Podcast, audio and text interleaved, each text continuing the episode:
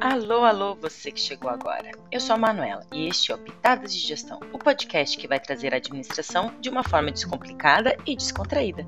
Nessa temporada, vamos tratar da sustentabilidade. Gurizada, agora é com vocês. E aí, galera, beleza? Eu sou Talita. Eu sou o Gabriel.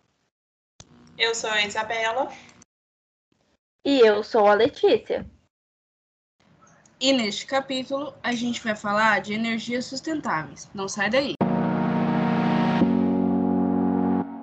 Mas afinal, o que é uma energia sustentável? Para uma energia ser sustentável ou renovável, como também é chamada, ela precisa ser obtida através de fontes inesgotáveis, como é o caso do vento ou do sol. Mas não para por aí. A energia sustentável deve atender às necessidades do presente sem comprometer os recursos e a matéria-prima das gerações futuras. Ou seja, um país não pode usar toda a água disponível para gerar energia, porque isso comprometeria o abastecimento público em, em pouco tempo. Outro aspecto muito importante é que, para uma energia ser considerada sustentável, ela precisa ser renovável e limpa, ou seja, sem a liberação do dióxido de carbono, o famoso CO2, além dos outros gases causadores do efeito estufa. Mas ao final, qual a importância da energia sustentável? Ao criarmos consciência das consequências do efeito estufa, que felizmente tem sido um tema mais abordado com frequência nos dias de hoje, é o que nos ajuda a entender a real importância da energia sustentável. E falando em energia, vocês sabem sobre os gases do efeito estufa? Tá, mas o que seria o efeito estufa e o que ele tem a ver com o assunto? O aquecimento global trata-se do processo de aumento da temperatura média dos oceanos e da atmosfera da Terra, causado por maciças emissões de gases. Com essas temperaturas em alta, o meio ambiente entra em desequilíbrio. Não que mudar toda a matriz energética para fontes renováveis seja a solução para isso, mas contribui muito para garantir o futuro. Uma curiosidade um tanto quanto alarmante é que 40% da emissão de CO2 do mundo vem da energia produzida pela queima de carvão mineral.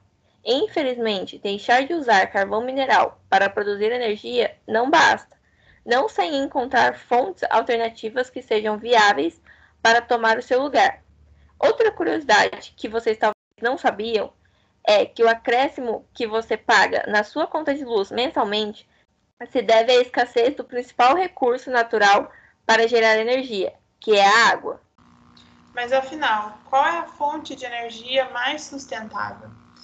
Bem, é, não há um conceito sobre qual é a fonte de energia mais sustentável. Segundo uma entrevista da ex-ministra do Meio Ambiente, Isabela Teixeira, para a revista Gazeta do Povo, a forma de energia mais sustentável para o Brasil é a hidroelétrica, devido à abundância de rios no país e ao custo de implantação de usinas. Já um artigo desenvolvido na Universidade Estadual do Rio Grande do Sul afirma que a melhor fonte de energia sustentável seria a eólica, que causaria danos apenas às aves e morcegos dos locais onde são implantadas as hélices. Isa, a energia solar também é vista como fonte de energia sustentável? Sim, mas o custo para a implantação é muito alto. Em uma residência, o investimento de placa solar teria o custo da compra de um carro, por exemplo, o que torna inviável o acesso para a população em geral sem que haja subsídio do governo. Deu para entender?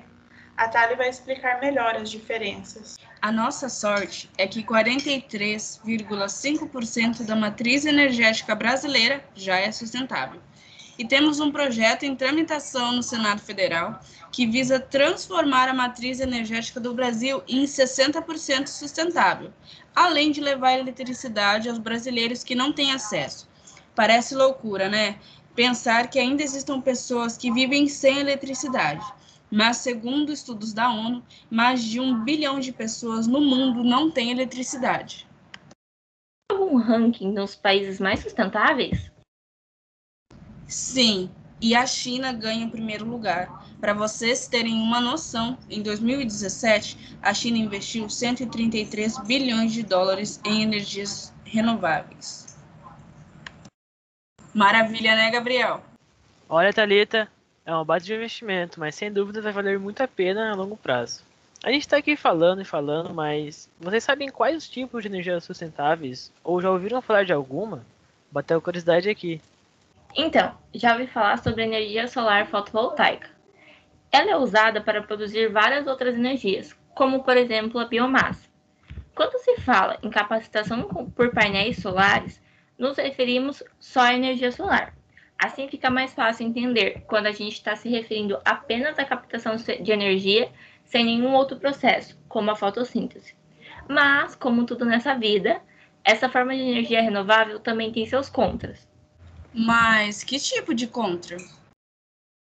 Por exemplo, a radiação do Sol que não atinge todo o planeta de maneira igual.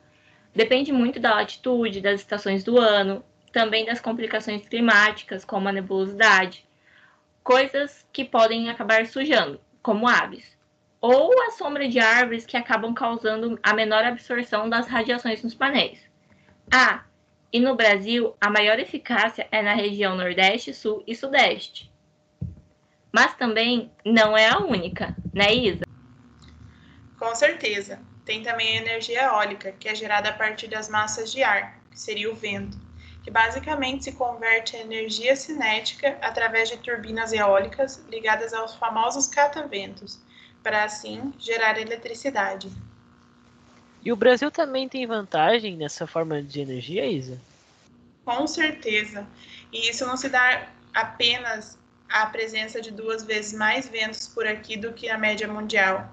Além da variação de 5%, que torna mais fácil prever a quantidade de energia que será gerada em determinado período. Além disso, a velocidade dos ventos por aqui costuma ser maior em períodos de estiagem, com a ausência das chuvas, que prejudica a produção de energia nas hidrelétricas. Ainda é possível operar as usinas eólicas e, assim, poder preservar a água dos reservatórios das hidrelétricas nesses períodos. E, novamente, as regiões com maior potencial para a implantação dessas usinas são o Nordeste, Sudeste e Sul. E depois dessa eólica, vem, claro, a hidroelétrica, não é, Thali? Está na hora de falar da hidroelétrica, a fonte de energia mais conhecida no Brasil. Nós de Foz do Iguaçu, Paraná, temos aqui a hidroelétrica de Itaipu, que é a maior geradora de energia limpa e renovável do planeta. A hidroelétrica consiste em gerar energia através do fluxo de água, aproveitando as quedas é necessária a construção de barragens e o desvio do curso dos rios para a construção de reservatórios em épocas de estiagem. Fiquei sabendo que até hidroelétricas causam impactos ambientais. Realmente, trazem impactos ambientais sim, como o assoreamento dos rios, a perda da fauna e da flora da região onde é construída essa barragem. Poxa, muito triste, né? Agora o Gabriel vai falar um pouquinho sobre a energia geotérmica, né, Gabriel? Isso mesmo, Thalita. Conhecida também como energia geotermal, é proveniente do calor interior do planeta.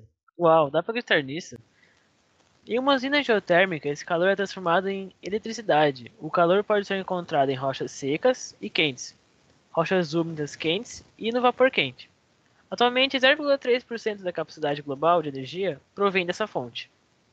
E qual é dessa energia que vem dos mares, Sarita? Essa é a maremotriz. A maremotriz é um processo de conversão da energia criada pelas marés em energia elétrica.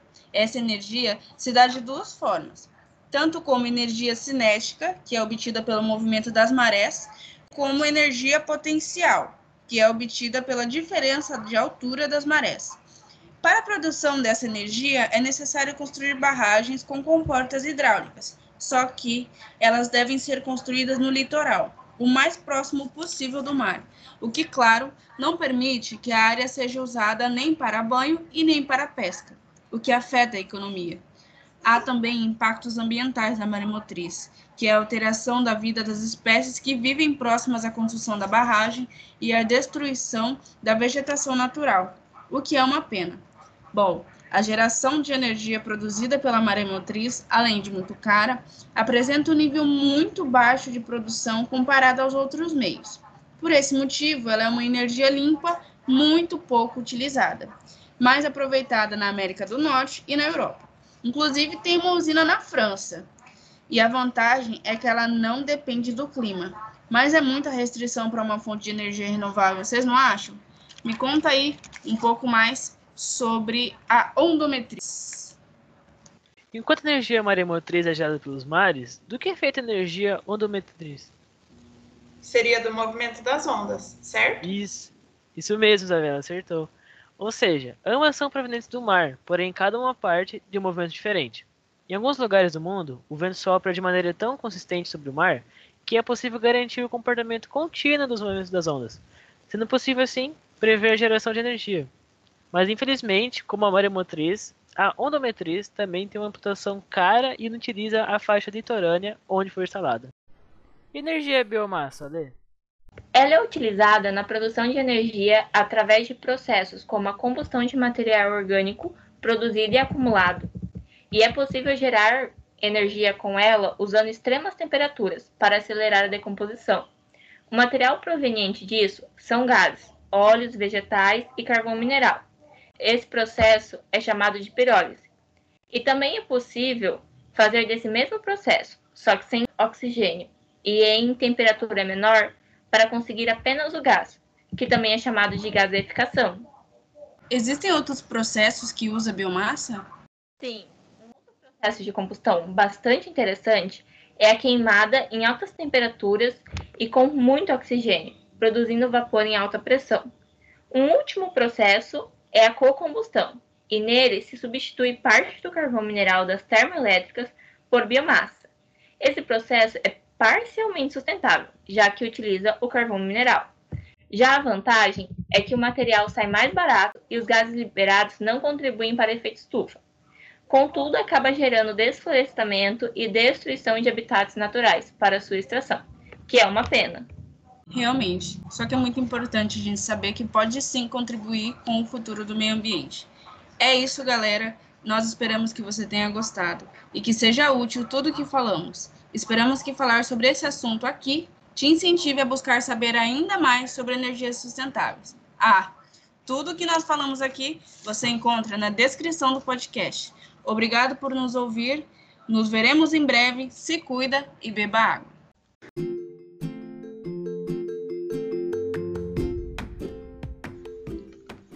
Você acabou de ouvir um episódio do Pitadas de Gestão. Se ficou curioso e com vontade de aprender um pouquinho mais, é só acessar os outros episódios do podcast.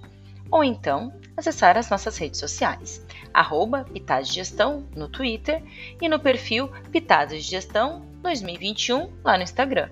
Até a próxima, pessoal!